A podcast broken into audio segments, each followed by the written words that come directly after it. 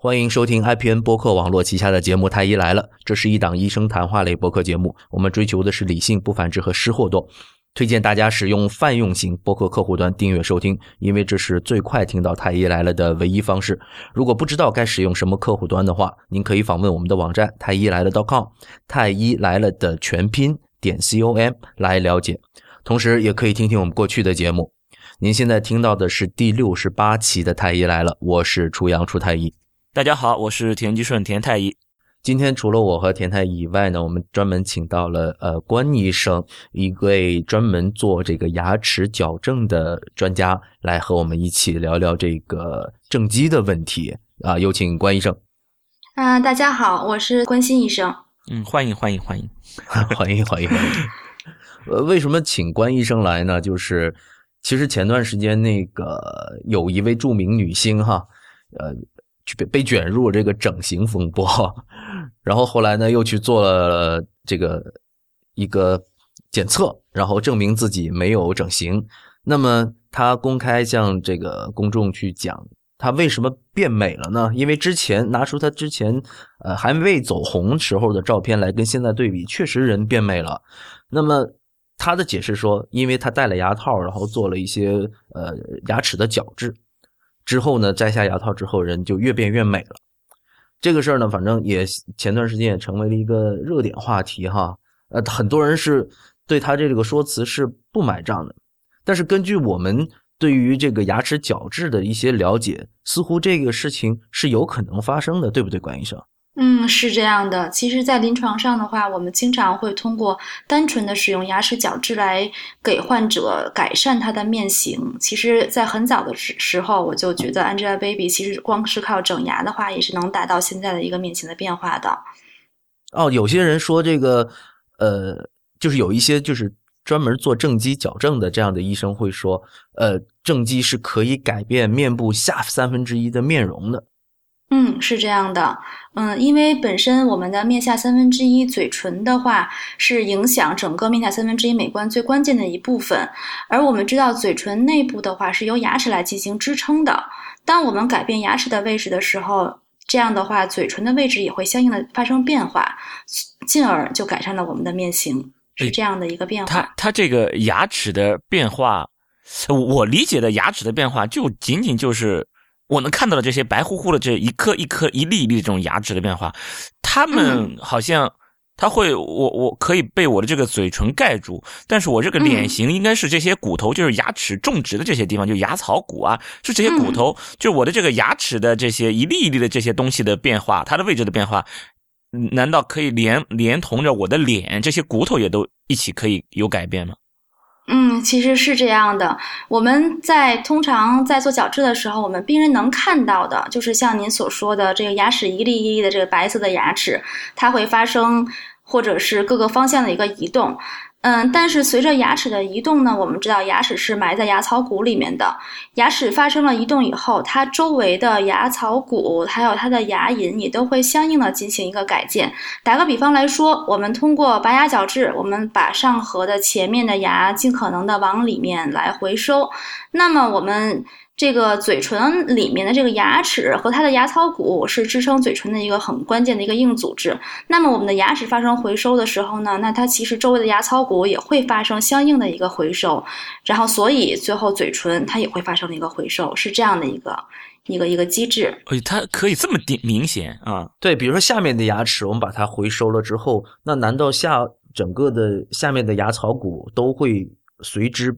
这个角度变小嘛，它的角度也会跟着改变嘛。嗯，是这样的，能变化这个角度这么大。嗯，可以啊，因为有的时候，如果您看过相应的病例的话，我们可以把一个完全没有下巴颏的一个病人，然后通过牙齿矫治给他把他的下巴颏变出来，而我们其实并没有改变他的下巴颏本身的骨头，而是通过把下面的牙齿进行一个内收，使得他的下颌的这个曲线变得更漂亮。从而呢，这样的下巴颏就会显出来了。那有些人说，这个他做完了这个矫形之后，这个脸变尖了。嗯，那我们觉得脸方啊和尖呢，往往就是说在我们耳朵下方的这个下颌角这个地方，有些下下颌角很大或者角度很大的时候，会觉得这人是个方脸。那那些尖脸的人，呃，我们就是平时看到一些关于整形科的报道，会说要去磨这个下颌骨才能够去实现脸变尖。那他这样子能改变这些角度吗？嗯，通常是从正，我您说脸变尖的话，我们通常是从正面看的一个脸型，然后这样的话，我们正面的脸型它的支撑，当然最主要的是牙槽，是它的骨骼，就是上下的颌骨，然后还有一部分呢是我们的牙槽骨和我们的牙弓，就是我们可以自己摸一下你的脸颊，往里摁一下的话，你能对正在摸哈，正在摸，你可以摁到你的牙槽骨和你的牙齿。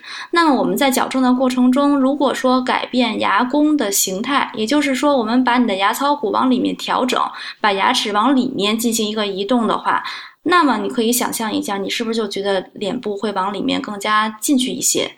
嗯，感受一下。那么如果说我们把你的牙槽牙弓扩宽，把你的牙齿往外面移动的话，那么你撑。支撑脸颊的这个这个硬组织就是往外移动，那么脸颊也会相应的发生一个变宽的一个改变。这就是我们在做矫治的时候，从正面看可以改变这个脸的这个胖瘦哈。然后另外一个呢，就是说我们有的可能会通过矫正发现，哎，原来脸特别短，我们把脸给变长了，这个是怎么回事呢？就是有一些患者呢，他是由于一些。各种各样的原因吧，发育的也好，是后期的也好，它的我们叫面下三分之一过短，就是整体看起来的话，觉得下面把下巴特别小，然后整个人都看着底下就是面下三分之一特别短那种情况。那么我们通过，嗯，我们这个下巴这个长了短啊，一部分是由颌骨的长度来决定，另外一部分呢是由我们的牙齿咬合来决定。我们可以，你打个比方，你现在做一个微张嘴的状，一个一个一个一个动作。动作对，那你现在你照着镜子是不是脸变长了？那那肯定的呀，啊，那是肯定的。那我们如果说我们想把这个你微张嘴这个状态固定到现在这个位置的话，那我们我们就可以通过通过伸长你的牙齿，让你的牙齿在你微张这个这个状态上咬住。那么我们这个脸型，伸长牙齿怎么做到？拔牙？嗯，呃，不是拔牙了。拔牙的话，那牙齿就掉了。我们也是通过正畸的手段来使牙齿发生一个很缓慢的一个移动，使得牙齿其实是长到一个新新的位置，也就是我们伸长也好，压低也好，这些牙齿移动都是一个逐渐一个非常缓慢的过程。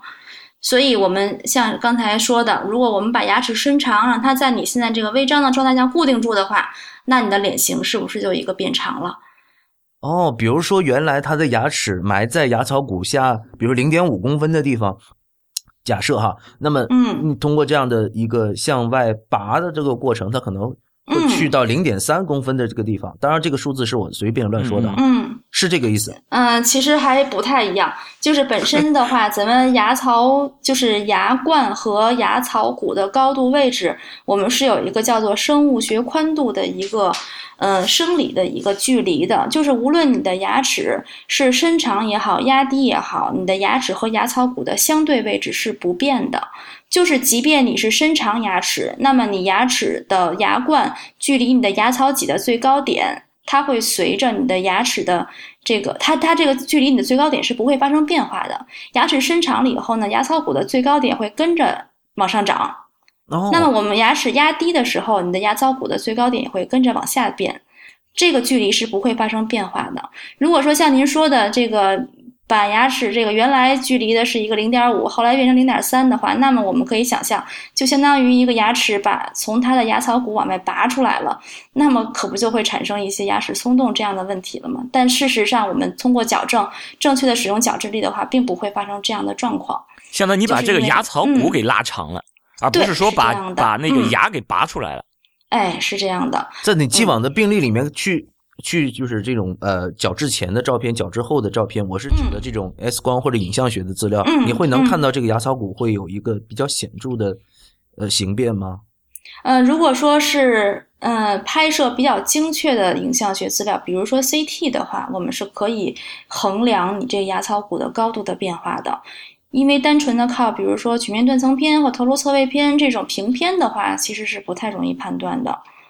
而 CT 的话，是我们都知道，咱们都是医生，是 CT 是很容易量化的一个东西。OK OK，哎，其实我发觉有一个这样的问题哈，就是我想知道大家去去矫治这个牙齿的时候哈，无非都是想，呃，这是我的主观的臆断哈，我想大多数人应该是想矫正这个牙齿不整齐的情况。那那个牙槽骨和脸型的改变，变成了这次操作的一个附加品。嗯，对，我那有的时候你本来是正畸，正畸是你要有畸形，但是我 长得丑，我觉得不能叫畸形。呃，对对对，那我想说，这样的副产品带来有的时候，那比如说在这个操作过程中带来的是脸变尖，那你刚才提到有的时候会甚至带带来脸变宽，那这样的结果是可以预知的吗？这个你具体的，首先咱们先说牙齿畸形哈。我们其实说的这个错颌畸形，并不单纯的指的牙齿的畸形，我们还通常还包括了颌骨的畸形，就是整个的面下三分之一颅颌面的畸形，我们都可以叫做错颌畸形。所以不单是牙齿，而我们在矫正过程中呢，也不单纯的是矫正牙齿畸形，我们也会通过矫通过移动牙齿来矫正颌骨畸形。那么这样的话，我们到底是是否对于个别的病人是否需要改善他的脸型，然后是否需要通过这个矫通过牙齿的变化来让他脸型发生变化的话，这个是要在治疗之前我们进行一个详细的一个治疗方案和治疗目标的一个制定。也就是说，我们比如说这个病人，我们希望他脸变宽一点，或者是这个脸变瘦一点，或者脸变长一点，这个一定是在我们矫治之前都预先设计好的，而不是说我们。这个只给他治着治，哎，发现他这个脸变宽了，脸变瘦了。这个其实是不应该是在过治疗过程中发现的意外情况，而是应该是在我们治疗前已经制定好的治疗计划的一部分。那有我通俗一点说哈，比如说有一个女孩子来你这里呃做正畸，然后她说，呃，我想一边把牙弄好了，同时我还希望脸变尖。但是如果他这样的一个条件，做完了之后可能不会变尖，甚至会变宽一点点。那这个时候你们怎么调整？这个的话，我们在治疗之前，首先要跟患者说，我们正畸什么能做到，什么做不到。因为正畸它毕竟不是一个整形手术，它是一个通过改变牙齿来改变骨骼。那么它其实它的对脸型的改变，它是有一定的限度的。那打个比方说，我们有患者说，我想通过。这个角质把下巴颏变尖了，这个其实我们做不到，因为下巴颏变尖的话，是你可能是单纯的需要通过一个下巴颏的一个修整的整形手术来给它改变。而我们呢做矫正的话，我们可以跟他说，你，嗯，可以通过矫正，我们把你的这个脸稍微变瘦一点，或者是把这个脸太过过于短的脸会不会变长一点？这样的话是我们能做到的事情，我们才会跟患者说。那么患者。嗯，他所提出来的要求本身我们矫正做不到的话，那么我们肯定也不会在治疗之前就应许患者说你这是可以的、没问题的。然后是这样的。哦，哎，其实我觉得我们聊了这么久了，你得先给我定义一下，我现在有点有点迷糊了，到底怎么样算畸形？怎么样算畸形？哈，对，嗯，咱们先说，嗯，这个什么叫错颌畸形？我先跟大家普及一个概念吧。刚好今天我也是在写一篇约那个就是。呃，约稿的一篇文章哈，这个错颌畸形呢，它是指儿童在生长发育过程中，由于先天的因素呢，或者是后天的因因素，导致各种这个牙齿、颌骨和颅面的畸形。嗯，那么，哎，刚才您那问题是什么来着？就怎么样叫畸形？啊，怎么样 叫？你说导致的畸形，但我还不知道怎么叫畸形。对，那么这个畸形都包括什么呢？可以，它我我的总结 的来讲的话，咱们这个畸形可以分为两部分，一部分是单纯的牙齿的畸形，比如说牙齿不整齐，牙齿比如过于拥挤，这个里出外进的，或者是牙和牙之间它有缝，它有散隙，这个我们叫牙间隙，或者呢，比如说兜齿儿。这个咬合是我们叫反咬合，就是反合，或者是呢，你在咬咬合的状态下呢，看不见下面的牙，只能看见上面的牙，叫咬合过深等等，或者是说你在闭嘴的状态下，前牙咬不上，这个叫开咬合等等，这都是一些单纯的牙齿的畸形。那么除了牙齿的畸形以外呢，我们还还有就是连同的一些颌骨的畸形，比如说你的上颌骨或者下颌骨的发育过多，导致这个嘴变得很凸。相信这个大家都见过啊，尤其是在南方，广州人什么的那些，其实是非常多见的。像这样嘴凸，或者是说下巴变得下巴长得特别的大，就是兜扯兜的很厉害。我们有时候会看一些就是韩国的整形节目哈，这个这个是这个大变活人这样的一个一些案例。比如说会有那种下巴特别大的，这其实在亚洲人是非常多见的。这些的话，我们都叫做撮合畸形。但是我有一个问题啊，就是对于美，我们是没有一个清晰的定义的。嗯比如说刚才您提到的，就是在中国南方有一些呃人种啊，其实因为中国南方的人种是呃汉人和就是当时的这个南部的土著的居民呃混血而成的啊，这个嗯嗯这个很很很复杂的历史原因了。那么就是中国南方人有一个比较典型的特点，就是吻部。就是嘴唇周围这个吻部相对突出一些啊，嗯嗯，那如果说，比如说我们说不是中国人哈，说比如说东南亚的泰国、柬埔寨，那他们都是这样的一个外貌的时候，嗯那我们怎么去鉴定它是美或者不美呢？那如果大家都是这样的情况下，我我觉得这个畸形是这样的，就是说你不能以美丑为标准，因为畸形我觉得应该是跟你的这个生活跟你的功能有关。就我你比如说我我有这种比如这种脊柱的这种畸形，脊柱的畸形可能会对我的脊柱的功能，包括以后这种对神经的压迫等等，可能会对它造成影响了。这种畸形是不健康的，那么我们要给它矫正。或者你比如说这种那个。腿呀、或者是手的这种畸形，那这种畸形会影响到你的这个运动功能啊，那我们要给它进行矫正。那你说牙齿，你比如说我我我犬牙交错是吧？我我就是你说的这种牙齿里出外拐，就这种畸形，我觉得我就在吃的东西就是塞牙，确实是塞牙，容易塞牙，然后我我把它剔干净，我觉得就可以了。那这，个田太医这一方面，我的观点可能跟你不太一样，因为就算是功能，因为我们骨科就是打交道的，就是讲的功能。那功能其实也会有所谓的优劣之分。那比如说，很多人他虽然是呃老百姓说的少牙或者龅牙，但是他他其实他吃饭不成问题。啊，对，嗯，是这样的。对，对，那你他你说你说他到底是不是功能受限了呢？他可以一辈子不去矫治，他吃东西也没、对对，我就也不受影响。我就这个意思，就是它它不受影响，它的功能不受影响的时候，就有这种必要去做这种矫治嘛。嗯，其实我觉得现在可能大家会比较误解哈，就是你矫治单纯是为了，比如说矫正好看，像田太医，您可能觉得就我们做矫治就是为了好看，因为本身你即便牙齿不齐的话，也不影响吃喝，这人也不会因为牙齿不齐这个产生其他的，嗯，这个活不了了哈。现在这都大家都活得好好的，但是其实牙齿的错颌畸形是会影响一个最重要的功能，就是咀嚼功能。这个牙齿整齐，它的咬合良好的话，它的咀嚼的功能和效率和牙齿不整齐的效率是不一样的。你打个比方说，我们牙齿整齐的时候，我们可以在口腔内通过咀嚼把牙把食物分成非常细小的碎块，这样进入我们的消化道以后非常易于消化。但是对于有一些患者，他牙齿不齐，他咬合不良，他的咀嚼效率会非常的低。那么可能他吃东西的时候不能很充分的、很有效的把食物研磨细碎，他就吞下去了。那么就会影响这个患者的整个的这个消化系统，甚至会造成一些胃部的和全身的疾病。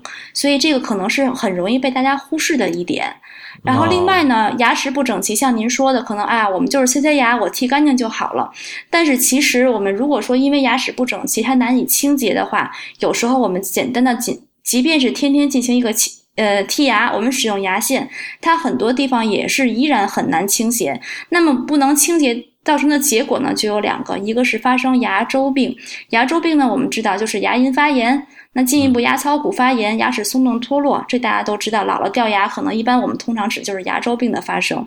另外一方面的话，它牙齿清洁不干净，我们会长虫牙。长了虫牙以后，也是你最开始早期的可能剪，还早期阶段的话，我们补补牙就行了。那么虫牙发展到后面的话，可能会牙神经就会有有炎症、牙疼，然后牙槽骨也会侵染到这个炎症，最终也可能会导致牙齿的脱落。所以牙齿不整齐的话，并不仅仅是。这个一个美观的问题，它还会影响到咀嚼功能，会导致牙周病和牙体疾病。所以说，其实它还是一个，就是很明显会影响到这个您所说的这个功能的这这方面的问题的。啊，所以说就是你们要正畸的这些，一定都是因为它存在了影响功能的这种情况，所以我才要去去给它正畸，而不是出于这种美观。就是美丑，我们不去做做评判，而仅仅是评判它是否会，它下一步的影响是否会增加这种健康上的风险，就是对这些各个系统，比如说消化系统，进一步它影响到了消化系统。如果存在这种风险了，那么好，这是一种畸形；如果不存在这种风险，那么只是一个美丑，只是一个人的长相，那么我就不把它定义为畸形，是这个意思。嗯，其实并不是，也不是。我们做对矫治畸形的话，有两方面，一个方面就是刚才说牙齿不整齐影响了它的各方面的消化功能啊等等全身的功能，另外一方面呢，它如如果我们抛开功能不考虑的话，它其实这个面部的美观。它其实也是我们矫正的目标的其中的一部分，但是刚才咱们谈到了说这个，比如说南方的人或者东南亚的这个人种会存在一些审美观的差异，这个你这个他那边人都长这样，你怎么办？那么这个时候我们就要评判你这个患者他自己自身的审美是什么。我们是通过，就是我们可能对于正畸医生来讲的话，我们有自己的审美标准。那么其实不光是，嗯，即便都是正畸医生。可能每个人他的喜好也是不一样的。那么病人其实也是。那么可能北方人或者是欧美人更喜欢嘴平一些，然后面型直一些，五官立体一些。可是对于南方人的话，他可能嘴他就是凸，但是他觉得这个很好看。那么这个就是一个我们在矫治之前需要跟患者反复确认的是：你的你到底想治成什么样子？你的矫治目标到底是什么？你是不是我们通过你的这个矫治能达到你的这个要求？也就是说，我们需要反复跟患者确认，我们到底要治成什么样子。那么，可能有的人这个审美他不一样，你可能这原我们本来看起来这个嘴很凸，但是病人就喜欢这样，那么你就不能去通过矫正，说我强行的我就要给你改变你的面型，是这样的啊。嗯，从这个角度说啊，我们骨科，我们骨科其实是呃，英文叫 orthopedics，那么在翻译过来其实叫整形外科。所以，至少在我个人的心呃心目中哈，呃，不代表我所有的同行。那我觉得，其实骨科是一个整形外科，也也就是说，我们做的手术很多的时候，确实是一个美容的手术。那有有的时候哈，就是个别时候，大多数的时候还是为了保证功能。但口腔科怎么看？口腔就是就是像正畸专科，你们怎么看待？你们自己会不会说是有这个美容方面的需求，或者说有些手术是不是有这个美容手术的成分在里？应该就是。嗯，其实是这样的，就是我们刚才说了正畸，其实它是它的正畸的这个牙齿矫治的目标有两个，一个是为了解决功能，一个是为了解决美观。就是我们不是一个单纯的一个为了美观而做的一个一个科室。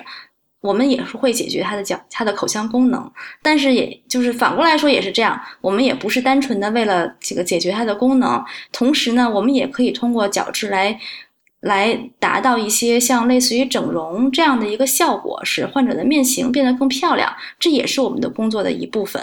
嗯，对，其实骨科也是一样的。嗯，说极端一点，比如说这个人长短呃双下肢长短不一，是吧？那走路是瘸的，那如果说。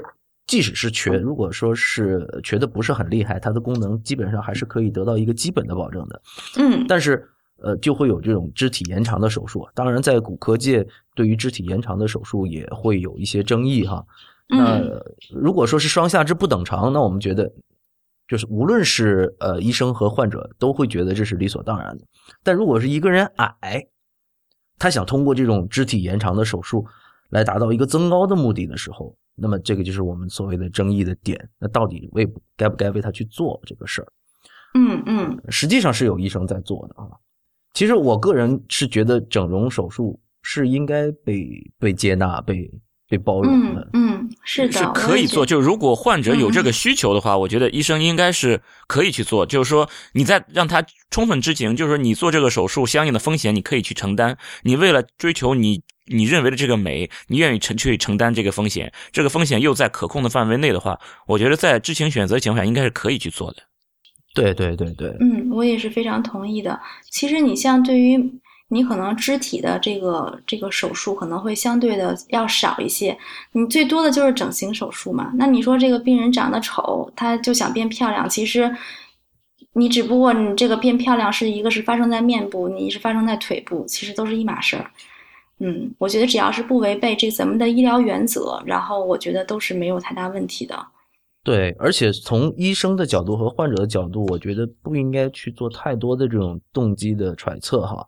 那嗯那哪怕他其实他就是为了美观的这种诉求来来寻求你的帮助的，那你看到了他的这个牙齿确实存在咬合的问题，或者说是这个呃牙列排列不整齐的问题，你你仍然从一个专业的角度去帮他判断就可以了，而不去说揣测他到底是不是为了美容而来。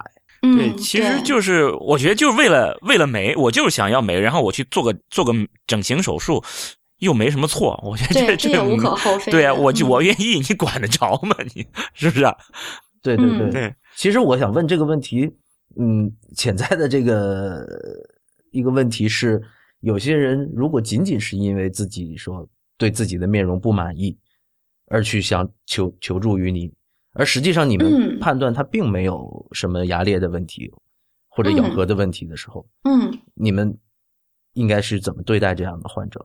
嗯，对于像咱们在还是拿说南方人啊，就是虽然南方人就是广东那边人，很多人他这个是嘴凸的，但是也有很多人广州人是不喜欢自己的嘴凸的。嗯那么它其实本身并不存在一些牙齿的排列的问题和咬合的问题。我们一看检查嘴里，哎，咬合的非常好，排列也很整齐。那么这个时候，我们就判断我们能否通过单纯的矫治来帮助他改善面型。你打个比方说，Angelababy，咱们刚才所说的那个女星哈，嗯这个她可能治疗之前也是确实没有太多的牙齿的咬合和这个这个这个不整齐的这些问题。那么我们这个通过矫治，我们可以改善它的面型的时候，那么我们就可以帮患者做这样的治疗。嗯，所以这个时候它其实还是算上算得上是一个整容的整容手术，对。整容呃不是嗯。手术了，嗯是，治对，疗治疗算是一个整容的一个整形的治疗，只不过它这个我们的整形治疗和传统意义上的这个手术的治疗相对来比的话，会更加的安全，然后时间的话，它它会是相对的很缓慢的发生，而不是一夜之间或者是几个小时后就发生的变化。所以说这样的变化的话，通常是更多的人是能比较容易接受的。嗯，因为它相对来说的话，风险要小很多。对，比如说，嗯其实我觉得，你看，呃，我牙坏掉了，我把它换一个新的，大家能嗯接受。那为什么嗯就是我们在身身体上做一些其他的改变，为什么就不能被人接受呢？其实我是觉得，呃，听众们可以想象这个问题哈。嗨，这就是题外话了。就是其实这个这个明星哈，这你说整牙算不算整容的一种呢？其实我说要我说，我觉得这算。你说为什么整牙大家就觉得能接受？为什么说你脸上开刀子就不能接受呢？其实这个其实，哎，这个就是这个大众的对这个认可度还是有一些差异的。东西东西方的话也有很大的差异。对，其实这也是一个不理性的表嗯对，是我觉得是这样我我是觉得的这是不理性的表现。嗯对，然后有有一些呃人会问，就是多少岁去做会比较好？因为人是要发育的嘛。那我们青春期结束是不是再去做，还是青春期就去做？嗯嗯，关于牙齿矫治的黄金的年黄金年龄哈，我最近听了一个非常有意思的说法，也是我非常认可的一个说法，就是我们知道这个牙齿矫治的黄金年龄有两个。第一个呢，就是大众所了解的我们的青春期，就是也是青少年期，十二岁到十八岁，这个时候这个骨骼发育是在一个高峰期，牙齿矫治起来会比较容易。那么你错过这个矫治期以后，你的第二个黄金期是什么呢？我们说就是现在。啊，啊现就是现在你什么时候发对现，什么时候哎，对你什什么时候决定有这个意愿的时候，你就什么时候做矫治。因为本身你的牙齿矫治，我们在需要你的牙齿在牙槽骨中发生相应的移动，然后牙槽骨牙龈需要发生相应的改建，这个是没有太严格的年龄限制的。也就是说，我们过了十八岁，我们过了已经生长发育期，我们的身体骨骼牙齿不再发生任何生长的时候，我们的牙齿依然可以在力量的施加下，在牙槽骨中发生移动。哦，嗯，所以我像我的话，我最大的病人是五十多岁，然后相应的还有其他的医生的，还有六十多岁甚至七十多岁的这样的病人，我们都是可以进行矫治的。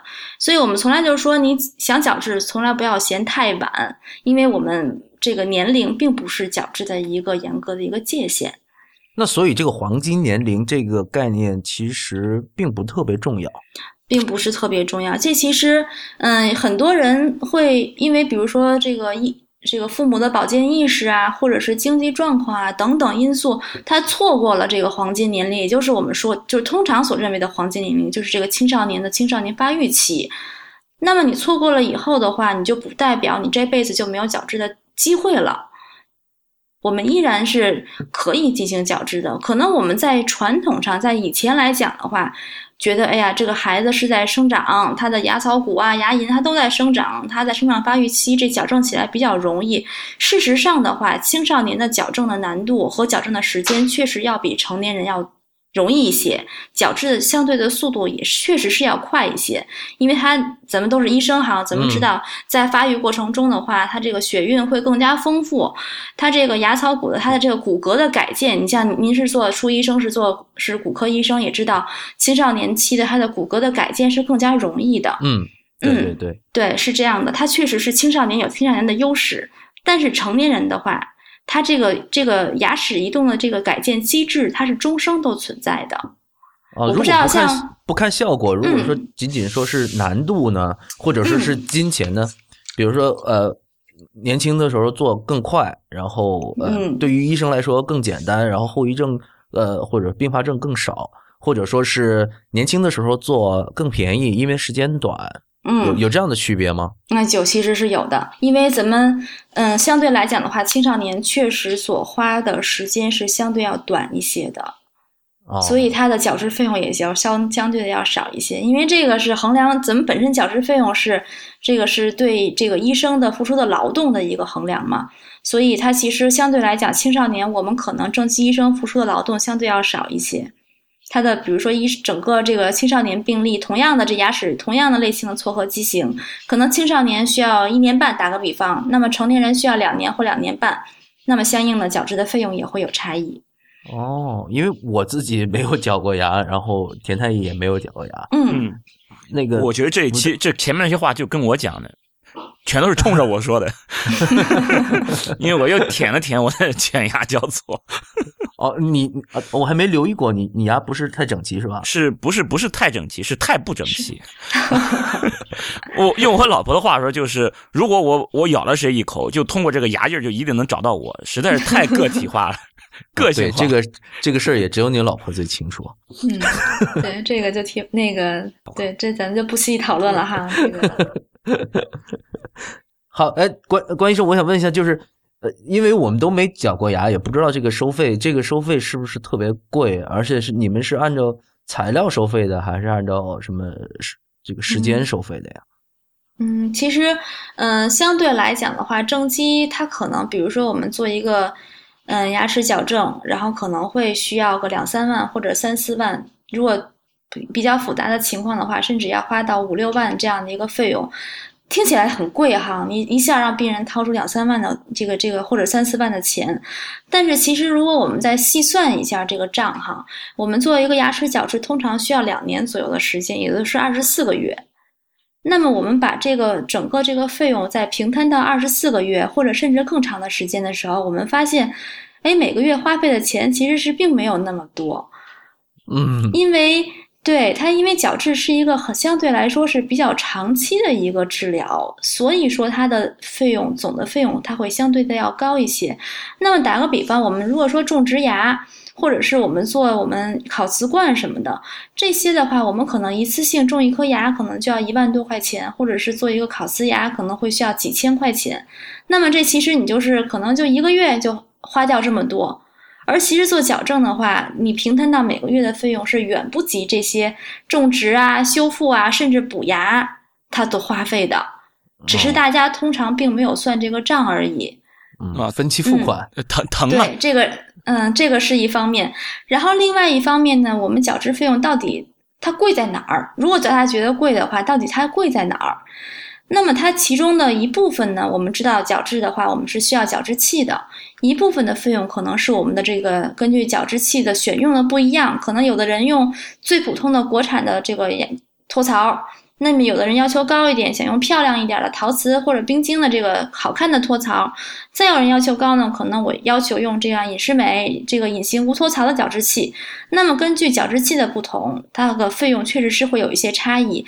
但是矫正的，我的认为，矫正的费用的体现其实是体现了这个医生的劳动的，而并不仅仅是材料。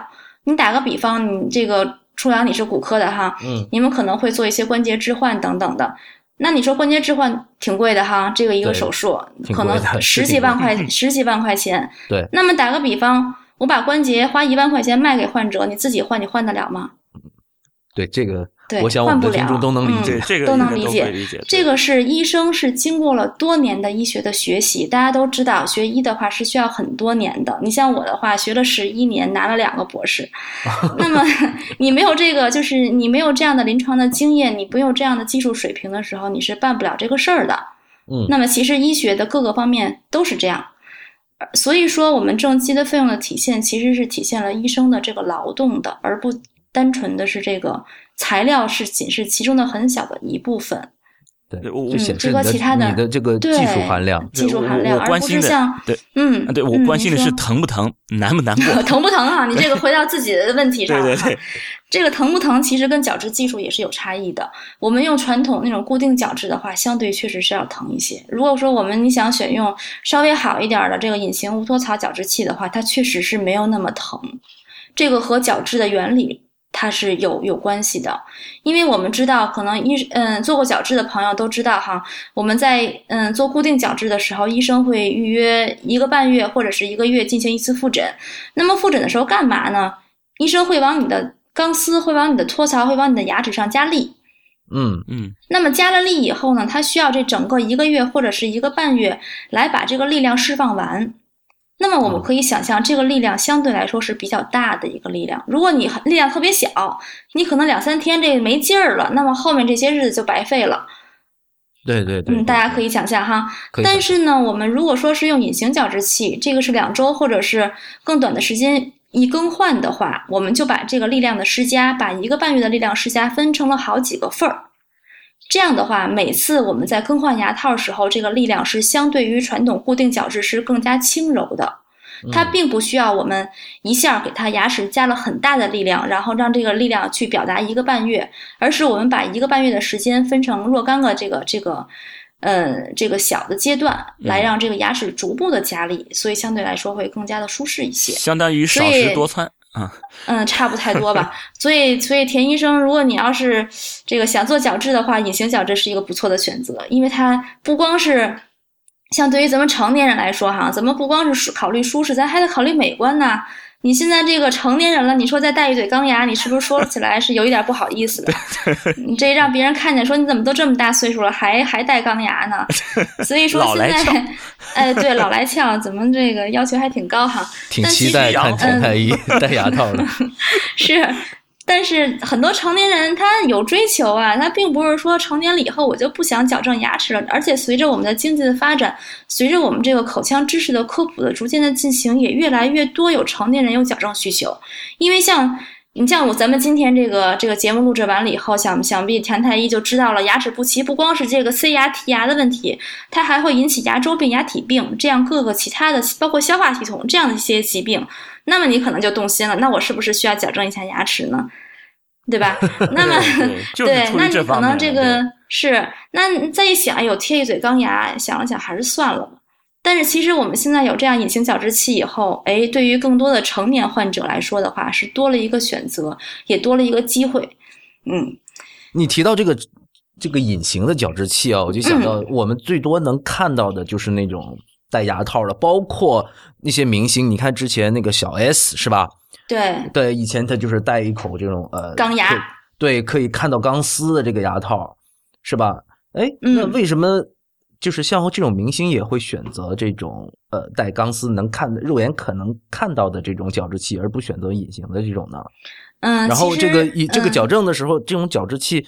都都有哪些方式或者是矫选择呀？对，嗯嗯，你像小 S 在矫正牙的话，我记得那还是好早以前的事儿了吧？那得有十几年了吧？嗯嗯，十几年前的时候，说实话，台湾还没有隐形矫治器。而对于像他们这些演艺圈的人的话，他们是有矫治需求的，他们又必须矫正。那个时候受受技术的限制，他没有办法，他只能做钢牙。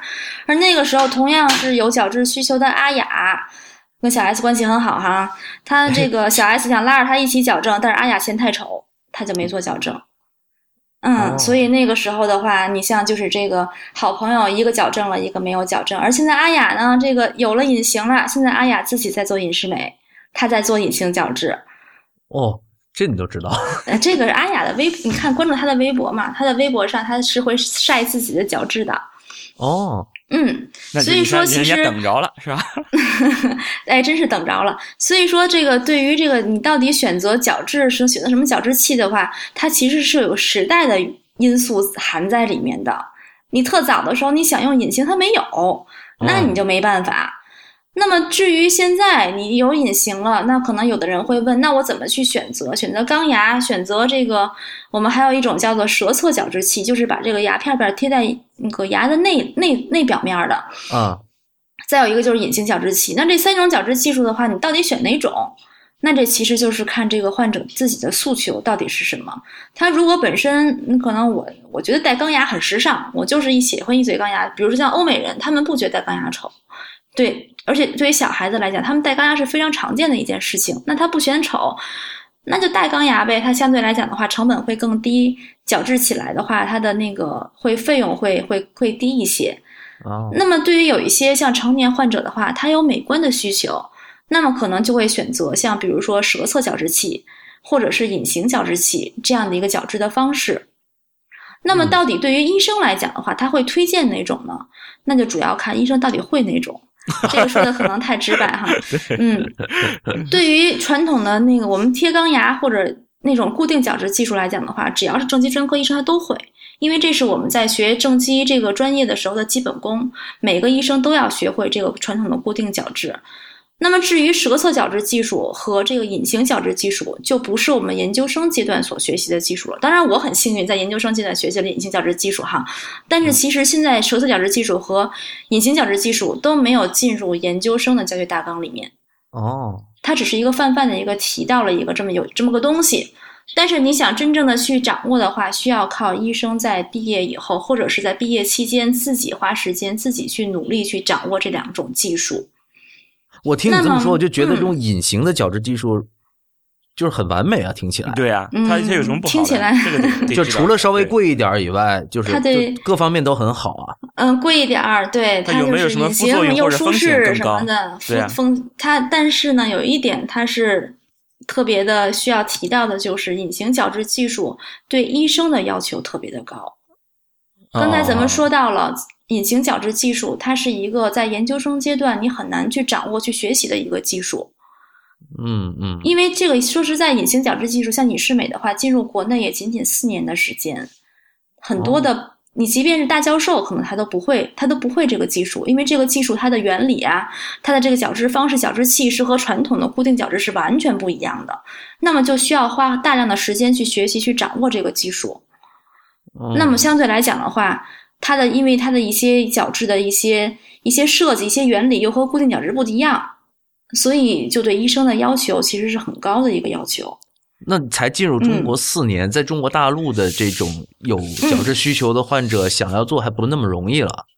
嗯，现在其实真正的就是全国角质隐形角质技术做得好的医生，真的是这个手。这是数得过来的，数得过来的，嗯，真的是数得过来的。因为这个这个技术，其实在国内的话，其实是一个很大范围的开展。它这个技术很容易上手，甚至对于全科医生来讲的话，他都很容易去开展这个技术啊。因为是上手，你前面很容易开展这个技术，它不容易掌握。你前面不是说？对，很难去把它做好，就是很难给患者一个特别理想的矫治结果。哦哦。但是呢，是很容易上手的。为什么这么说呢？因为对于隐适美来讲的话，你想，比如对于一个全科医生，他想做这个病人用隐适美给他进行矫正的话，那他全科医生的工作可能就是给患者取一个精确的硅橡胶模型，然后把模型往美国一寄。然后他们一出方案，连改改或不改的，然后再一生产矫治器，哎，这牙套就回来了。那病人就去戴去呗。可能这医生连自己都不太清楚它的矫治它的原理是什么，但是矫治器也能生产。我不知道我这个时候医生的的技术含量体现在什么地方？这个时候，你的医生的技术含量就体现在你的矫治的设计这个阶段，因为我们把这个取了这个硅精确的硅橡胶模型往美国寄以后，他会把这个模型进行一个数字化，也就是它会还原到这个电脑上有一个三维的模型。那么医生的技术含量呢，就体现在你对这个数字化模型的一个设计，它要需要你通医生。根据自己的这个临床经验，根据患者的需求，根据患者的实际情况，来将你的这个，嗯，数字化的这个方案，你通过自己的设计来使得它合理化，使得它这个在矫正在患者代用这个矫治器的过程中，你的所有设计的牙齿的移动都能按照你预计的来进行一个实现。因为我们知道，在电脑上进行矫治设计的时候，你无论设计成什么样，我们都能看到一个动画。哎，这牙齿就随着这个这个变化，这慢慢就齐了哈。但是这个齐的这个过程，它就要牵扯到你到底是先挪哪颗牙，后挪哪颗牙，那拿哪颗牙，这个牙上是放一什么样的附件，然后什么时机放，你的牙齿的移动的方式是什么，这些就是完全是靠医生来把握的，而不是说他们单纯的是哦，他们技师给你一个默认的方案，你给他。按确定让他吃那牙套就完了，这么简单。我听明白了，嗯，听明白了哈。就是这个事儿并不是说那么完美，因为你如果找到一个不靠谱的医生，可能这个后果也是本来应该先搞这颗牙，对吧？你其实动成另外一颗牙，可能就整个一下就就像多米诺骨牌一样，就就可能把最后那一颗牙就就是他的这个失败给放大化，有可能。哎，就有点类似于这样的一个说，就是这样的一个比喻，虽然不是特别恰当吧，但是也很类似了。嗯，其实就有点像下围棋。嗯，你知道我们下围棋的时候，学会容易学好难。对，学会容易学好难。围棋的话，我们在下棋每走一步的时候，我们至少要想六步。嗯嗯，你要是没有想到这六步的话，那你随意下一颗子的话，那你可能后面你就是一盘输棋。但是如果我们在治疗前，你把所有可能发生的状况和以以及所有的我们需要考虑到的东西都体现在你的矫治设计里面的话，那么你最终的矫治结果可能就是成功的。嗯嗯，所以这个技术就是这么一个技术，上手容易，但是做好难。嗯嗯，你刚刚提到全国就是能做到这个比较好的疗效的这个隐适美的医生数得过来。那是不是我可以说让我们的患者稍微等一等，像阿雅一样？对，其实也不用啊。其实，嗯，终于等到你。其实这个这个靠谱的医生也是这个分布全国各地的啦，也不光集中在北京这一个城市。现在，而且我们在我们也是在办一些隐形矫治的学习班，我们就是希望把我们的所掌握到的技术、我们的经验，能更多的去传播给。还没有掌握这项技术的医生，也是为了希望能有更多的患者呢，能那么稍微容易一些，能享受到这个技术，所以我们也在努力啦。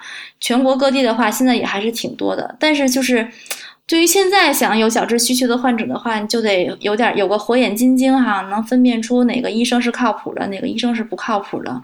所以这怎么分辨？还是需要分辨一下的。这怎么分辨？嗯。首先，哈就是我们先要分辨做隐形矫治的话，一定是正畸专科医生，就是他的有正畸专科的教育背景，他或者是念了正畸的硕士生、硕士研究生，或者是博士研究生，或者是在进行了就是正畸专科的进修，比如一年以上的专科进修，这样的有一个正畸教育背景的，这是我们评判的第一个点。也就是说，做隐形矫治，首先这个医生一定要是正畸专科医生。嗯。这是第一个，第二个呢，就是看他要要了解他以前有没有做过矫隐性角质，他做过什么样的病例，他这些病例做出来的效果是什么样的。这个其实你在咨询这个医生的时候是可以要求医生给你展示的。嗯嗯嗯，这个如果说他能拿出很漂亮的他所做出来的病例的话，那么 OK，那么这个医生恐怕是靠谱的。嗯，那么如果说这个医生一个病例都拿不出来的话，那么相对来讲的话，可能他或许一个是可能没自己没整理哈，这是有可能的。有一些大咖，这些这个年纪大的，他可能没有那么愿意去，哎，不限于整理。那么也有可能是他本身他没有那么丰富的经验，他拿不出病例来，啊，是这样的。嗯，我觉得主要的评判的话，就靠这两点吧。呃，这个其实确实没办法展开说，因哎，为对，确实现在这个私立的口腔诊所就已经开遍全国了，然后这里面也是鱼龙混杂的。嗯，是，呃，其实我我们必须承认一点，即使我们去选择，我们可能也也需要靠自己的熟人关系去了解才可以，嗯否则是这样的。所以呃就算是看他的病历，你也很难说。呃，其实我们也是外行，对外行去看他们的病历，其实也看不出什么。对，可能过两嗯天我得找、找关医生打听打听，我在杭州的话，我找哪个医生 去做这个 隐形正式？嗯，嗯对，其实是这样的，这点我特别的能理解，因为这到年底冬天了嘛，我一直这个琢磨着这个激光祛斑的事儿呢。你说这按理说这激光美容它也算医疗的其中一个哈，但是我真是不知道该找哪个大夫，因为你这个真是隔行如隔山，你对这个行业是完全，尽管都是医疗行业，但是你对另外一个专业就完全不了解，你就得通过问问同学，你这个认识哪儿的大夫靠谱，这都是一样的。那其实他做患者在寻求矫治医生的时候，其实跟我是处在是同样的一个状况的。嗯，假如说哈，我们这些患者最后嗯没有条件，或者是因为其他的原因没有做这个隐适美这种隐形角矫治哈，他嗯做了还是那种钢牙，嗯，然后我就呃。之前有朋友在做嘛，他们就很多困扰，因为这个确实很不舒服。嗯，那戴这个戴这种钢牙的体验会是什么样的？钢牙它因为我们先看看，大家就是脑补一下这钢牙什么样儿哈。我们通常都是在牙面上会粘一个钉儿，那样金属或者是金属的，或者是陶瓷透明的，不管反正不管什么材质的吧，牙面上会粘个东西。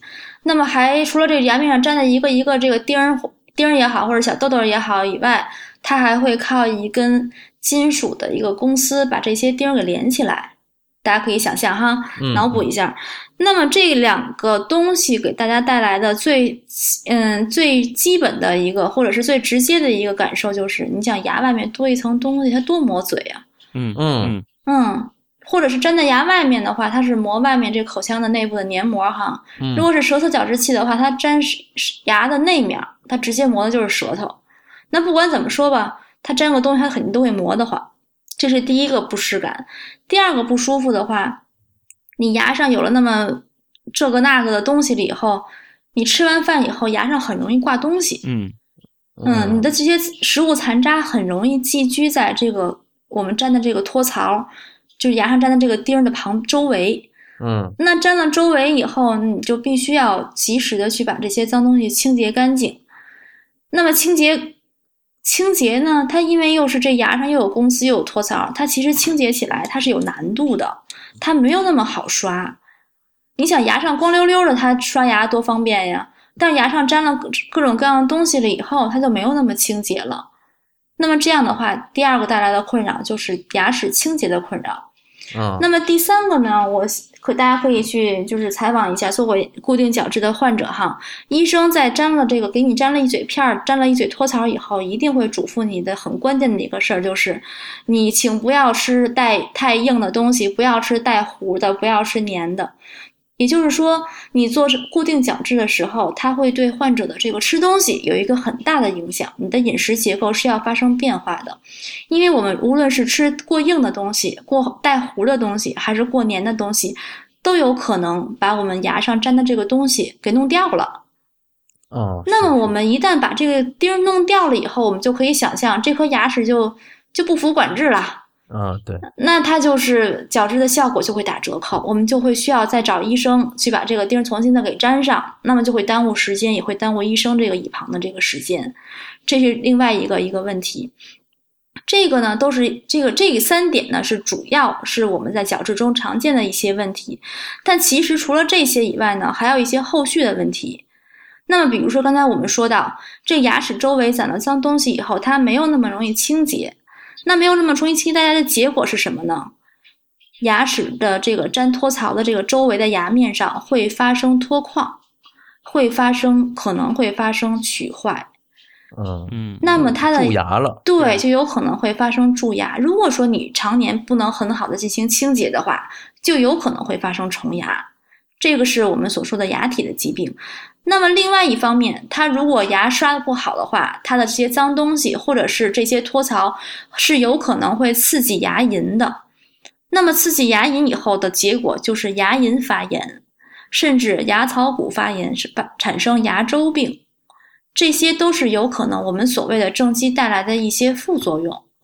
嗯，那你说这正畸是有时候我们就问病人说，你牙正畸的话。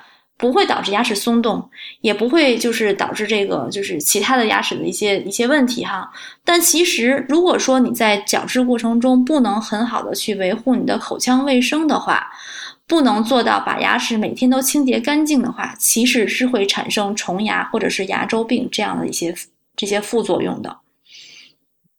那这个过程之前听您讲哈，如果是青少年，可能呃一年一年半，然后成年人可能甚至两年甚至更久的时间都有可能。那这这是一次长征啊。对，所以说为什么这个对于嗯使用固定矫正来说的话，这个对患者是一个很大的一个挑战，很大的一个很大的一个挑战，因为你想保证整个的矫正两年的时间哈，咱们平均下来两年的时间，你都能把牙齿刷的特别干净。然后使这个牙齿周围不发生脱矿龋坏，也真是个不容易的事情。而且吃东西还受限。哎，对，吃东西受限，这对于尤其是比如说你青少年这个正在生长的这个发育期，他就需要吃很多东西，他就吃肉，他就喜欢啃排骨。那其实这个。吃东西一受限了以后，其实说实在的，我觉得是件挺残忍的事情。哎，我又琢磨这也不能吃，那也不能吃，对。而你对成年人来讲的话，这个很多大家现在以这个中国的饮食文化这是博大精深的，大家都以吃为一个，这个是一个很很很。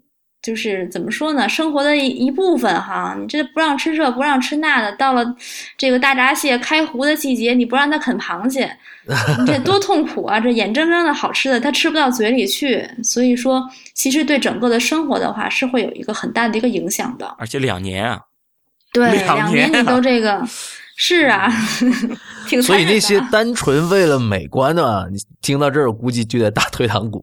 对这个，所以。这个想做固定矫治的，这也真是拼了哈！这个为了为了美也美也真是拼了。所以说，其实你要是相形之下的话，隐形矫治它确实有很多的优势。嗯，只不过现在就是可能会做的医生 不是那么多，这个技术掌握的不是那么好，所以它还是我们的任务还是这个这个推广这个技术任重道远啊。嗯，不过这些副作用呃也要一分为二看是吧？嗯。吃东西受限制了可以减肥啊？嗯，对，是 它其实这个副作用是个机会性的一个东西，就是你说对对对，副作用是机会性的，机会性的。如果说你能在整个的治疗过程中，你真的能掌握正确的刷牙方法、正确的清洁方法的话，是完全可以避免脱矿的。因为我也有很多病人，他很注意这些，他就能真的能把牙齿刷得非常干净。那么有一些病人，他也可能。真的特聪明，掌握了带着托槽还啃螃蟹的技巧，他也就真能把好吃的吃到嘴里去。所以这些东西都是都是机会性的，对，都是相对而言的，就看技巧。嗯，对，相对而言的，嗯。我之前有一个朋友是，其实现在他还在带着呢，好像。然后我我看他跟他一起出去玩的时候，我觉得他特别麻烦，随身带一个小盒，这盒里面有一个牙牙刷、牙膏啊什么的，嗯，随时都在刷牙。然后而且他的牙刷似乎和普通人用的牙刷还有有点区别啊。嗯，对他们这个刷牙是不是有特殊的技巧啊？有没有？哎，说实在的，你让我刷我也刷不干净。他那牙刷，对，真的挺难的。它不是平滑的东西了呀，这个对，而且整个粗糙的，整个一排牙上全是这样。这个其实我觉得真是挺挺挺不容易的。他们确实是有固定角质专用的正畸牙刷，因为它是中牙上粘个托槽嘛，粘个那个片儿嘛。然后它那牙刷呢，相应的它中间也有一个凹槽，它等于就是把那个托槽给空过去了，然后来刷托槽的上下这个端。上下端吧，相对来说是好刷的。这个托槽这片儿，这个近远中，也就是我们左边右边，它特难刷，因为它是买是它是那个有一部分是藏在我们这个连接这个托槽的钢丝的下面的。哦，嗯，你这个其实真是挺有难度的。这这个事儿是田太医又打退堂鼓。嗯，不是，他不是有有那个吗田太医可以做做隐形嘛嗯，做隐形就好多了。因为隐形矫治，它在刷牙的时候是把牙套摘下来刷的，牙是和是很光滑的，你是很容易清洁干净的。哎，对，这个让我想起了我们做脊柱侧弯保守治疗的时候，嗯，其实这个呃道理也是一样的。所以我刚才在想，为什么那些钢丝的不能摘下来？像我们做脊柱侧弯矫形的时候啊，呃，有一个这种支架，呃，是那种塑料的，然后是呃度身定做的，嗯然后我们也是分布去进行矫治的。就是一开始这个这个支具是这样子一个形状，嗯，过段时间它这个力量，因为它整个形状改变了嘛，所以呢，它就需要在某一些部位施加更大的压力，嗯那就需要再往上加垫子。可是我们这样的支具也并没有要求患者二十四小时佩戴，我们希望他尽可能时间长的去佩戴，但是也不要求二十四小时去佩戴。那为什么这种钢牙它就要二十四小时佩戴呢？嗯，钢牙的话，它如果说你有一个这个正畸的男会做这个牙齿矫正的男朋友的话，你也可以不用二十四小时佩戴，因为你可以让你的男朋友这个每次刷牙的时候帮你把钢丝取下来。但是呢，哦如果说你没有男这个这个，是因为对你不会会取嗯，你你你取下来了，你也不会装上去，所以哦说就没办法，它只能是做成这样的一个固定的。对，因啊为你们这个骨科那不用每天取，你刷牙你需要嗯每天取。对，其实我们做隐形矫治，像这种可摘的患者可以可以摘的这个矫治器的话，我们是不要求患者二十四小时佩戴的，因为我们这个每天还得吃饭呐。嗯，你二十四小时佩戴，这患者就饿死了。他是给患者每天留两到四个小时吃吃饭的，也就是说，我们每天的矫治时间其实就二十个小时以上就可以了。我们不要求二十四小时戴。听起来这真是一个革命性的进展。嗯，其实真的是一个革命性的进展。但是传统固定矫治器的话，它没办法，它钢丝它放在那儿的话，它它病人没办法自己的进行一个佩戴摘戴，就只能是二十四小时的站在那儿。嗯，那真是。然后它因为二十四小时粘在那儿，刚才你讲的，无论是舌侧的，就是贴在里面的，嗯，还是那种贴在外面的，我们叫唇侧，嗯呃，，唇侧，它这都嗯会磨啊。然后都听听会磨呀听说嗯会有那种口腔溃疡，是不是？对，会有口腔溃疡。最开始的时候很容易发生口腔溃疡、口腔黏膜溃疡、舌头溃疡，都会很容易发生。但是有到后面慢慢磨着磨着，他就习惯了，就跟这个磨出茧子来着，他这个黏膜他也慢慢的这个变得强壮。哎，真是差不多一个意思吧，就是这黏膜也会变得更加强壮，他的这个口腔溃疡也会慢慢的就是发生的概率不那么高了。但是你这听起来也挺可怜的，他就是也磨出来了，就适应了。这这这越听越痛苦。嗯如果真得了口腔溃疡，呃，就是按照正常的口口口腔口腔溃疡的这样的去治疗就是了，是吧？对，治疗去治了，但是其实你在治疗口腔溃疡的时候，就是咱们单纯的普通的口腔溃疡哈，医生一定会跟你说去除病因，你的病因什么不要有创伤。那么我们这个做矫正的时候，你这病因没法去除，所以说你这个就只能是凑合治治吧，只能治标不治本呐。所以听起来并没有那么想象中那么完美。所以你又到那个隐形的了呀。哎，对呀、对是啊，怎么说都是隐形的好。怎么说都是，反正就是固定角质的话，相对来讲，它角质效果肯定是靠谱的，这个没问题。医生会的也多，这个肯定是没问题的。不用，你要说撇开撇开角质效果和其他你要追求生活质量上的问题的话，那它可能就是要差很多了。因为现在随着大家的经济这个发展，大家兜里有钱了，大家就会有这个精神生活更多哈，大家会更加的去要求你的生活品质。对啊，还有社交呢，是吧？哎，对你还有社交的这些与别人交谈呀，这谈个生意啊，这些场合在。你说你要谈生意的时候，牙这托槽上粘了片菜叶子，哦，对，你这一下你就影响你的这个形象了。我现在满脑子都是田太医戴着牙套 去给病人做检查的样子。然后还有一个问题就是，呃，因为这个牙列不整齐，刚才你还有多齿的嘛，是吧？然后还有人说，这个矫牙的时候就需要把一些牙拔掉，这件事儿让人家觉得很恐怖。很恐怖哈，嗯，要不是不是都要拔牙呀？这个牙需不需要拔牙呢？是要根据你的这个矫治的目标、你的牙齿目前的状态来决定的。它的因决定的这个是很医生去嗯，做拔牙也好，还是不拔牙的决定都是很慎重的。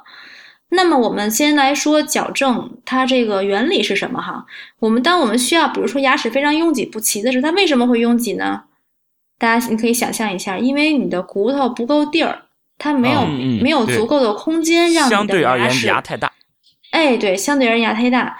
那么我们怎么来把这牙齿排整齐呢？我们就需要给它找空间。那么找空间的方式有很多种，一种是你想我们把这个牙弓哈给它扩大一圈儿，把这个牙槽骨得扩大一圈儿，哎，地儿多了。啊，那么相对来讲的话现实感觉。哎，这个对于青少年来讲，扩弓是现实的。嗯我们可能对于青少年更容易去扩弓，因为它有存在着骨骼改建和这个生长发育的潜力在。啊，嗯初医生您肯定很了解了。嗯嗯嗯嗯，那么对于成年人来讲的话，这招可能就不是那么可行，或者是它的程度是比较低的。那么还有一种方法是把牙齿往外排，就是你牙弓原来是这个长度，你把这个往嘴唇儿这个方向去给它排齐，那么也可以排齐。但是呢，它会造成，比如说你的原来嘴型就还挺好看的，你往外一排，嘴变得更凸了。那可能这个这个方式就不行。那比如说治疗前患者嘴是瘪的，那么我我们往外排一排的话，嘴唇哎变得更立体了，会更好看了。那可能这个方式是可行的。那么再有一种可能就是你往外排地儿也不够，你也不或者是这个病人他不允许往外排，本身这个病人就存在嘴很凸，或者是说他牙齿拥挤的程度非常的大，他单纯的靠这牙弓扩扩大，或者是牙齿往外排一排，这个前后左右挪一挪，他地方不够的情况下，那我们可能就会要考虑要拔牙了。那么我们拔除一颗，比如说我们比较常见的呢是拔出虎牙后面那颗牙，我们叫做第一前磨牙。拔掉这颗牙呢以后呢，我们一侧拔掉一颗牙呢，能一侧提供七点五毫米左右的间隙。那么这个间隙呢，就用于你这牙齿不整齐的排齐，或者是说用于前牙尽可能的内收来改善你的脸型。所以说，到底拔牙还是不拔牙，或者是说你到底是拔这颗牙还是拔那颗牙，这都是要根据你的矫治目标和你本身的牙齿的状态来决定的，哎，并不是每个病人都要拔牙。拔一颗牙才七点五毫米啊，就一颗牙这么这么嗯，你可以量一下你的哦虎牙后面那颗牙。我们通常是拔这个牙。对，我们为什么拔这个牙呢？我们为什么不拔大牙呢？那么这是因为我们这个拔牙，这个通常我们的牙齿拥挤不齐哈，这个这个田太医你可以照照镜子哈，嗯嗯你的大牙 基本上还是排整齐的，不一个挨一整齐个。木天啊，不大牙也不齐啊，那你就真是挺不齐的。这个牙齿不齐，最多发生的地方是前面的门牙，它很容易不齐。那么我们这个拔掉我们虎牙后面那一颗牙呢，相对呢，这个拔牙的位置是离不齐的地方是比较近的。那么这样我们在排整齐的时候呢，你这个这个你你这个离得近呢，它就容易排得快。那你要拔个大牙呢，这远水解不了近渴呀。啊它，离得远的话，啊它可能就会比较慢，是距离这样的。对，距离它有一个问题。另外呢，因为你大家可以这个对着镜子张嘴看看哈，虎牙后面那颗牙和它再后面那颗牙，这两颗牙长得非常的相像。我们叫一个叫第一前磨牙，一个叫做第二前磨牙。这两颗牙的功能形态上相似，功能上也是基本上是相同的。所以说，我们减少一颗牙的话，其实并不太影响你本身的咀嚼功能。嗯，但有个地方我不太了解，就是我我甚至不能理解，原来你这有一颗牙占的这么一个地方，拔嗯掉之后，难道其他地方会挪，其他的牙会挪过来吗？对、呀，对呀、这里不是一个坑吗？对呀、是一个坑啊。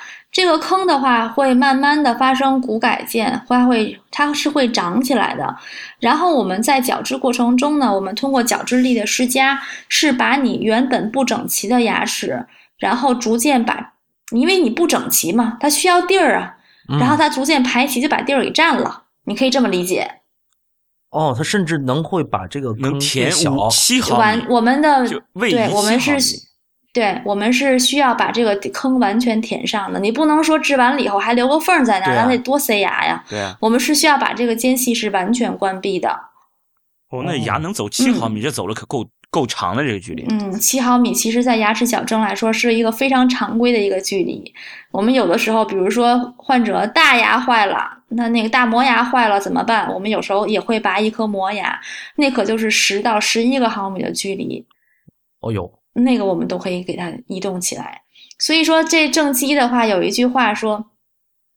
你给我足够的时间，我可以把你的左边的牙给你移到右边来。嗯，对，它其实所需要牙齿的移动的话，就是需要足够，就是一个适当的力量和给它足够的时间，牙齿的移动其实是都是可以发生的。我这这个真的今天是颠覆了我之前的对对，想法，从左边移到右边，从左边移到右边来这。有点猛啊！那你比如，那你想象一下嘛，那朱医生，你给做这个骨头这个肢体的骨骼，比如说我们这个常见的是什么呀？胫骨。对对对嗯，对，胫骨的伸长的时候，其实你要加够了足够的力，给了足够的时间，其实是可以无限延长的。啊，因为我足够时间不太一样这个词儿要很很重视，足够时间。但是骨骨折的生长，它其实是有一个血肿激化，然后还有一个爬行的能力的。嗯嗯，所以我们这个，比如说肢体延长，有一个这种呃断肢相相当于断肢再植的这么、呃嗯不是，嗯就是把它打断了重新接起来这样的一个技术啊。其实它是中间是留个缝隙让它再爬过去的。嗯，对，但是呃但是没想到说它能够，其实它是有一个在生长的过程。对。而这个再生长的过程，其实可能对于青少年来讲的话，它可能会快一些；那嗯成年人来讲的话，它慢一些，但它还但它还是有。其实牙齿矫正是类似的一个道理，就是这些细胞的再生作用。对，它是再生还是可以的。哦，嗯嗯，太太太赞了！这个这个技术是听起来实在是嗯挺神奇的感觉，跟其他的这种之前接触这些口腔科的这些操作感觉特别不一样。嗯，对，其他的科的话，可能就补补牙、这个洗洗牙、这些拔拔牙，听起来好像大家都是很一个，大家都能很都听过的一个东西哈。但是对于这个牙齿矫正，这牙齿移动的原理，它到底是怎么发生移动的？为什么移动了以后，这牙齿到老了以后不会松动？这些原理的话，其实大家是都是还是很模糊的这些概念。对，哎，这拔牙的时候都拔的是正常的牙吗？嗯，是这要看你的嘴里的情况到底是什么。如果说你嘴里有坏牙，你干脆我们会优先考虑拔坏牙。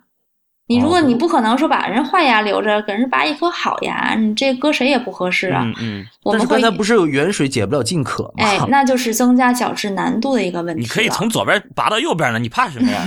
就是它就是一个矫治难度的增加和一个矫治时间的一个，变化。时间嘛，我就想说时对时间换嗯可以什么都可以换是吧？对，时间真的是什么都可以换，因为你你当然理想状态我们可能是拔这颗牙，但是这个现实情况呢，那可能是另外一颗牙它坏了，它留不了了，你不可能说你把它的坏牙留下来。那么相应的，我们在拔了一颗并不是那么理想的这个拔牙的位置了以后，那么我们相应的矫治难度就会增加。嗯，你感觉就是就是需要在矫牙呃在矫牙的过程中需要拔牙的这样的比例有多少啊？比如说百分之八十的人都需要拔牙，还你这估的比例还真是挺高的，我还想问你估的怎么着估个二三十也就了不地了，你这个比例是比中国人他的现有的比例还要高。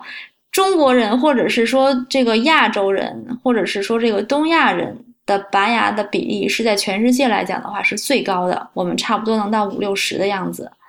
哦嗯，哦，对，因为感感觉好像挺多都要拔牙的，所以挺我也对，确不太清楚。实是挺多需要拔牙的。这个来俩有一半那听你这么说，有一半儿的人对一半以上的人是需要拔牙的。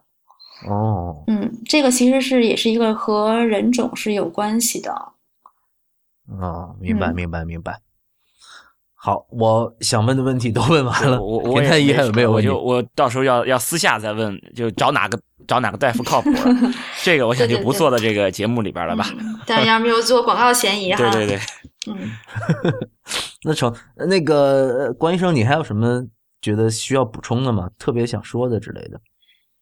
嗯，特别想说的话，我觉得其实就是希望咱们这个还是能改变一些患者的这个对角质的一些观念哈。其实我希望就是特别强调的一个就是，大家一定要记住，就是永远角质是不要嫌太晚，我觉得特别有道理，就是咱们之前所说的那个角质的黄金年龄这句话，其实还是挺励志的一句话，是不是田医生？对对对，对，角质的黄金年龄，一个是第一，这个人的一生有两个黄金年龄哈，第一个黄金年龄是十二到十八岁的青少年，第二个黄金年龄就是现在。所以说，对于角质来讲的话，就趁早。大家如果有这个想法、有这个需求的话，就早矫正，因为矫正确实是能给你的生活带来很好的去改变。包括你的牙周的健康、牙体的健康，包括你的脸型啊等等，都有可能会发生一个非常美好的变化。嗯，听到了没有，天太医？听到了，听到了。对，一个是这个，另外一个就是我希望大家能只就是解开一个误解吧。很多人都会认为，就是牙齿矫治以后会发生牙齿松动，老了以后容易脱，这个牙容易松动脱落。这个误误解的话，我不知道是从何而来哈，但是几乎每个患者都会带这样的疑问。那么我可以在这边告诉大家，就是本身矫治的过程中，因为我们需要发生牙齿的移动，那么在这个矫治力的作用下，牙齿在移动的过程中确实是会发生轻微的松动。你大家可以想象嘛，不松这牙齿动不了嘛。对。但是在矫治结束以后，我们是需要让这个牙齿带用一个保持器，然后把它固定在我们最终矫治的位置上的。那么，在经过一段时间以后，牙齿会在新的位置上，它又长好了。这个牙齿的松动度会恢复到你矫治之前的状态。所以说，本身矫治并不会造成你老了以后牙齿松动。要松就是矫治的过程中松。